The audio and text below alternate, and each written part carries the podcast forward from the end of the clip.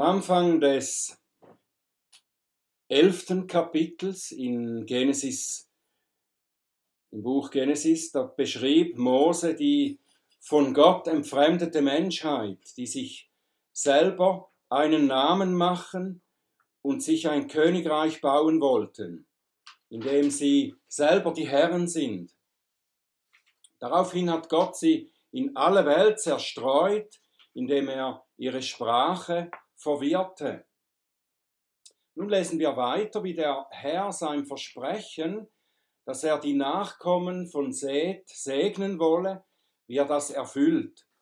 Und dazu ruft er jetzt Seths Nachkommen Abraham, oder da heißt er noch Abram, aus seinem äh, Volk heraus, aus einem götzendienerischen Volk heraus und beginnt durch ihn sich ein Volk zu berufen, das ihm dient. Wir überspringen jetzt, wenn wir lesen, überspringen wir diese Namensliste der ersten Nachkommen von Seth und beginnen dann dort zu lesen, wo über Abrams Vater und seine Familie berichtet wird. Und das ist in Genesis 11, Vers 27 bis 32.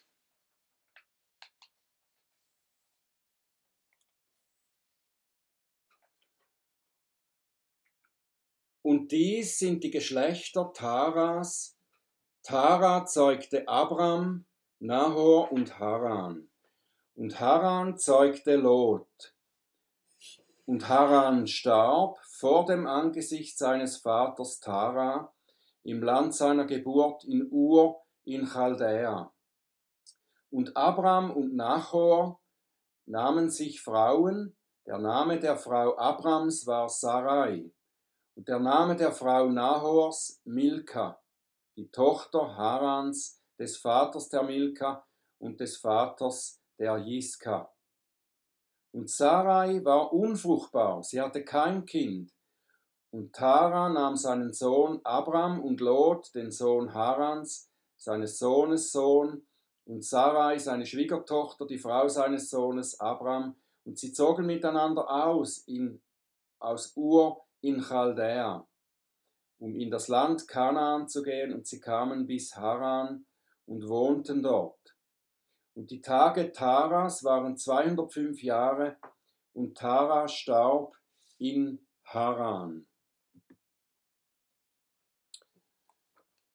Ja, zuerst wird uns hier der familiäre und der kulturelle Hintergrund beschrieben, aus dem Abraham kommt. Die Familie Abrams lebte ursprünglich in Ur, das ist eine Stadt in Chaldäa. Von archäologischen Ausgrabungen her, da wissen wir, dass Ausgrabungen, die so ab Mitte des 19. Jahrhunderts gemacht wurden, da wurde viel entdeckt, auch über die Chaldäer und auch diese Stadt Ur. Und da sah man, dass das eine sehr wohlhabende Stadt war und eine kulturell sehr hochstehende Stadt. Und von Josua erfahren wir dann auch, dass Abrams Familie eben nicht den Gott von Sem anbetete, sondern dass sie Götzendiener waren, so wie die übrige Bevölkerung in Ur. In Josua 24, Vers 2, da lesen wir, und Josua sprach zu dem ganzen Volk, so spricht der Herr, der Gott Israels. Jenseits des Stroms haben eure Väter vor Zeiten gewohnt. Und zwar Terach oder Tara, der Vater Abrahams und der Vater Nahors. Und sie dienten anderen Göttern. Die Familie Abrahams und somit Abraham oder Abraham selber waren Götzendiener. Abraham war auch ein reicher Mann. Er hatte sicher ein gutes Leben äußerlich betrachtet und er hatte eine überaus schöne Frau, Sarai, wie wir später dann erfahren. Er hatte von diesem Ort, hätte er, so gut es ihm da ging, hätte er nicht wegziehen müssen. Im Geschlechtsregister hier Und in der Beschreibung der Familie erfahren wir noch nicht, warum sie überhaupt auszogen, von da wegzogen. Den Grund dafür, warum sie wegzogen, lesen wir nun im folgenden Abschnitt. Das ist Genesis 12, die Verse 1 bis 4.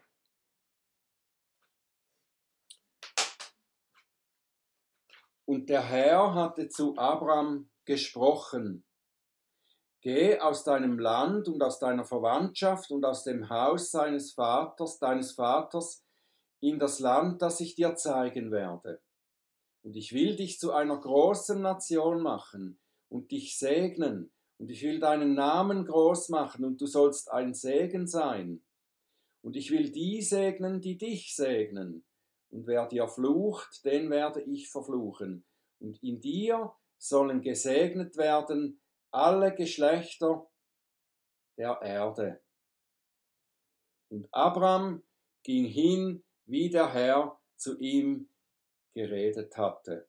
Und Lot ging mit ihm, und Abraham war 75 Jahre alt, als er aus Haran zog.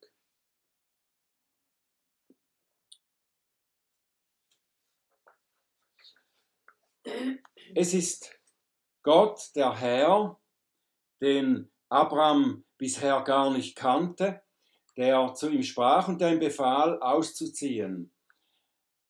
Am Anfang, da steht immer Gottes Ruf. All das Gute, das Gott schafft, das er schenkt, sein Volk, sein Heil, seine Segnungen, das beginnt nicht mit den Menschen, die einen Entschluss fassen oder Gott suchen, sondern das beginnt immer mit Gottes Initiative. Gott spricht. Gott spricht zu Abraham und sagt, zieh aus deinem bisherigen Leben aus. Verlass dein altes Leben im Götzendienst, den deine Familie gepflegt hat, und wende dich zu mir. Verlass dich auf meine Führung. Ich werde dich in ein neues Land, in ein neues Leben führen, in dem ich die Herrschaft habe. Das ist der Ruf Gottes, das ist der Ruf zur Umkehr, der Ruf zur Bekehrung Abrahams, den der Herr seit dann an jeden Menschen richtet. Bevor ein Mensch, so wie Abraham, die Gaben Gottes und seinen Segen empfangen kann, muss er sich von den Götzen und dem Leben in eigener Regie abwenden und sich zu dem einzigen wahren Gott hinwenden. Hinwendung zu Gott beginnt, äh, bedingt immer Abwendung von allem anderen, das bisher an seiner Stelle stand. Und das birgt auch manche Unsicherheit. Es ist gewissermaßen ein Risiko, das Risiko des Glaubens. Abraham weiß nicht, wohin es geht.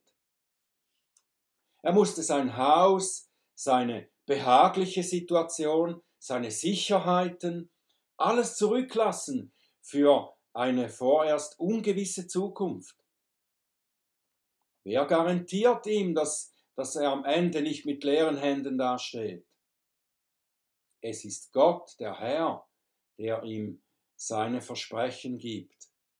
Und obwohl Abraham noch nichts von all dem sah, was ihm versprochen wurde, glaubte er und zog los. Vers 4 heißt es, und Abraham ging, wie der Herr zu ihm geredet hatte. Was waren denn die Versprechen, die Gott ihm machte? Zuerst versprach er ihm ein Land. Und Abraham hätte sich fragen können, wozu soll ich in ein anderes Land gehen, wenn es mir doch hier so gut geht? Wozu soll ich in eine, eine ungewisse Reise auf mich nehmen, in eine ungewisse Zukunft? Was gewinne ich dadurch? Gott sagte ihm noch nicht, wo es hingehen wird.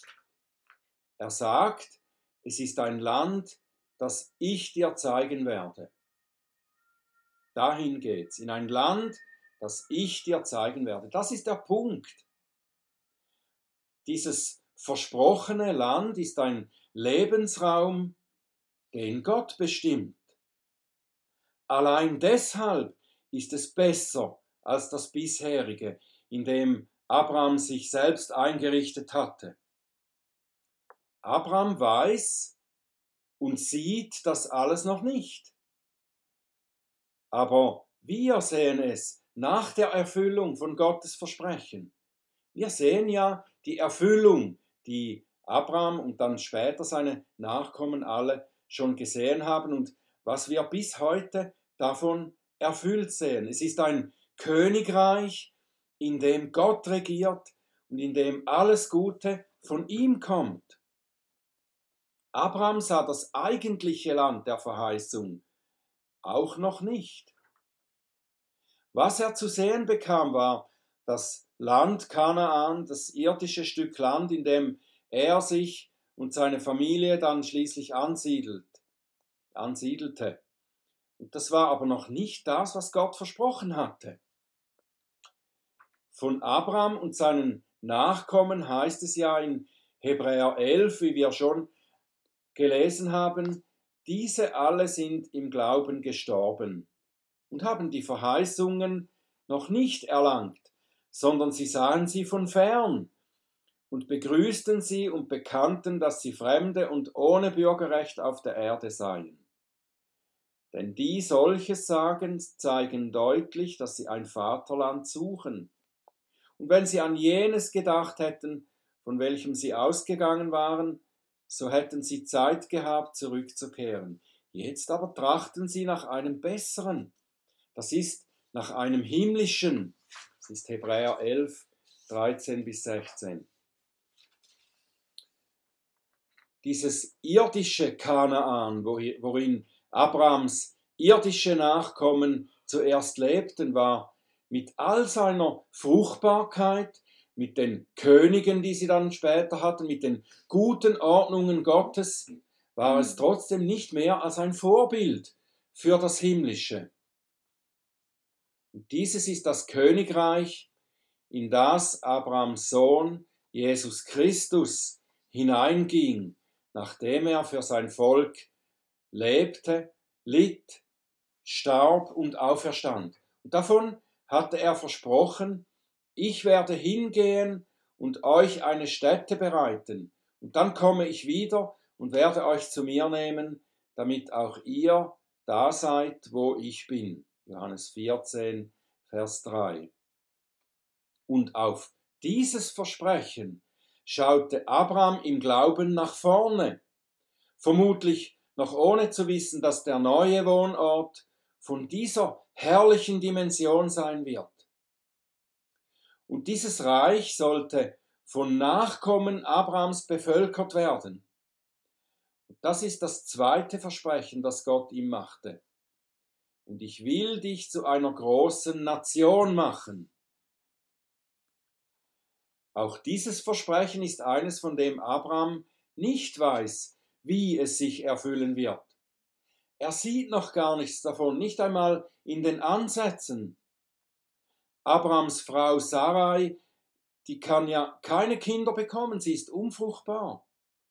Wie sollte er Nachkommen haben, die zahlreich sind wie Sand am Meer? Und dazu kommt, Abraham selbst ist mit 75 Jahren schon zu alt, um Kinder zu zeugen. Dennoch steht Gottes Versprechen. Und wir wissen im Rückblick, dass Gott es in ebenso großartiger und wunderbarer Weise erfüllt hat wie das Versprechen des Landes. Mit diesem versprochenen Volk, da ist nicht allein die irdische Nachkommenschaft Abrams gemeint. Wie das Land ist auch das irdische Volk nur ein Anfang und ein Vorbild für das geistliche Volk Abrahams. Dieses auserwählte Volk, das in Kanaan leben wird, dieses Volk, das die Priesterschaft mit den Opfern und Gottesdiensten und das Königtum und die Propheten bekommt, das bildet die geistlichen Bestandteile der eigentlichen Anbetung Gottes ab im Voraus, dass durch Christus alles erfüllt eingeführt wird. Das Volk, das aus Abraham entstehen wird oder von uns aus gesehen entstanden ist, es ist ein geheiligtes Volk. Christus heiligt es für Gott.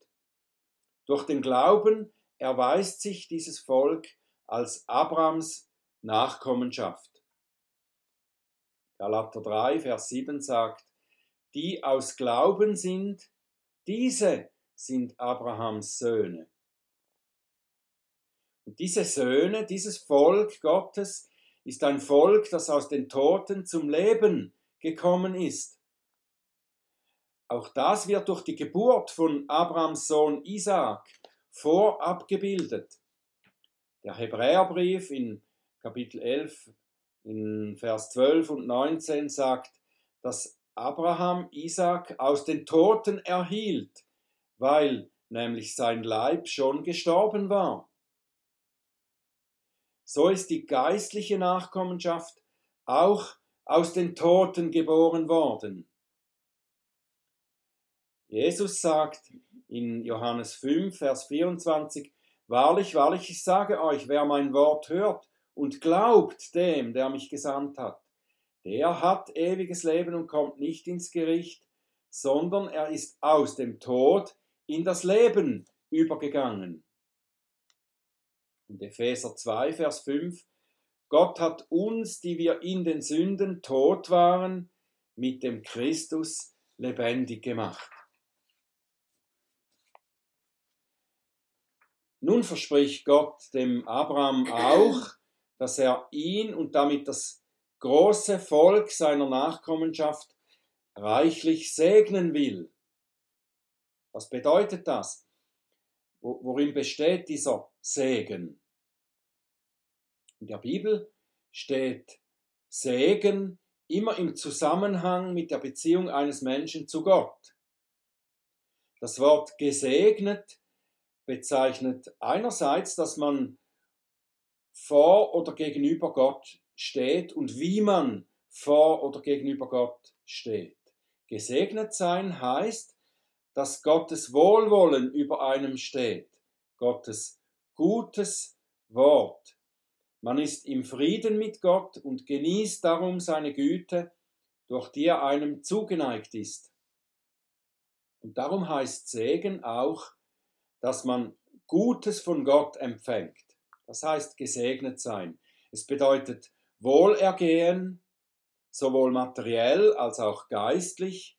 Es bedeutet Glückseligkeit und Frieden. Und das kommt davon, dass Gott Gutes über einem ausspricht. Das Wort selbst, das Wort segnen bedeutet nämlich ursprünglich Gutes sagen. Also Gott sagt Gutes über uns, zu uns. Und Abraham soll nicht nur selbst Gottes Wohlwollen und seine Güte genießen, sondern er soll auch ein Segen für andere sein. Die Empfänger dieses Segens werden auch genauer definiert hier im Text. Es sind die, die auch Abraham oder Abraham wohlgesinnt sind und Gutes über ihn sagen. Diejenigen, die Abraham verfluchen, sind auch verflucht. So wie sich die Menschen gegenüber Abraham verhalten, so wird es auch ihnen ergehen. Auch dieses dritte Versprechen sollen wir natürlich nicht nur in Bezug auf den Menschen Abraham und vielleicht seine irdischen Nachkommen deuten, wie das manchmal leider auch getan wird. Das ist geistlich zu verstehen. Abraham ist der Vater der Glaubenden. Durch den Glauben an seinen Nachkommen Jesus Christus werden wir seine geistlichen Kinder, Abrahams geistliche Kinder. Das ist Abrahams Volk, die Nation, zu der Gott Abraham machen wollte. Diejenigen, die glauben, indem wir seinen Glauben und vor allem das, was Gott durch Abraham geschenkt hat, indem wir das gutheißen, also segnen, dadurch sind wir gesegnet. Abraham verkörpert den Menschen, der Gott glaubt. Und diesen Menschen segnet Gott. Er wird auch ein Segen für andere sein, indem er aus dem Glauben lebt und ihn weitergibt. Und durch Glauben werden alle weiteren Empfänger des Glaubens gesegnet. Dadurch wächst die Nachkommenschaft von Abraham, das erwählte Volk Gottes und das Land, das geistliche Königreich Gottes, wird dadurch gefüllt mit diesen geistlichen Nachkommen. Nun eine zentrale Aussage über Abraham im Alten und im Neuen Testament ist das Wort von seinem Glauben, der ihm als Gerechtigkeit von Gott angerechnet wurde. Gott akzeptierte Abraham vollkommen und bezeichnete ihn als Gerechten, allein aufgrund seines Glaubens. Das wird zwar hier noch nicht so deutlich gesagt, erst im 15. Kapitel von Genesis wird das ausdrücklich gesagt und es wird auch im, im Römer, Galater und Hebräerbrief unter anderem wiederholt. Aber hier sehen wir schon die Anfänge von Abrahams Glauben. Und wie Abraham durch den Glauben als Gerechter akzeptiert wird, so muss es auch bei uns sein. Die neutestamentlichen Briefe betonen, dass wir durch denselben Glauben, wie Abraham ihn hatte, gerecht gesprochen werden, also von Gott als Abrahams Kinder in sein Volk aufgenommen werden. Und darum müssen wir verstehen, wie denn der Glaube beschaffen war, den Abraham hatte. Wie, wie war dieser Glaube, den Abraham hier zeigte und lebte? Jakobus in seinem Brief, er betont, dass Glaube, der uns bei Gott annehmbar macht, dass dieser Glaube nicht nur im Kopf stattfindet, so dass man lediglich etwas für wahr hält, das ist nicht der Glaube, den Gott meint, sondern echter Glaube zeigt sich dadurch, dass der Glaubende tätig wird, aktiv wird. Er nimmt dann Jakobus nimmt dann Abrahams Glauben als eines der Beispiele, wie dieser Glaube eben aktiv wird. Was also hat Abraham getan? Wie wurde sein Glaube aktiv? Erstens einmal, er hörte auf Gottes Stimme und er gehorchte dem Wort Gottes. Er zögerte nicht, als Gott zu ihm sprach. Er zögerte nicht und fragte, aber Herr, wie soll das gehen? Das ist doch zu viel verlangt, was du da von mir willst.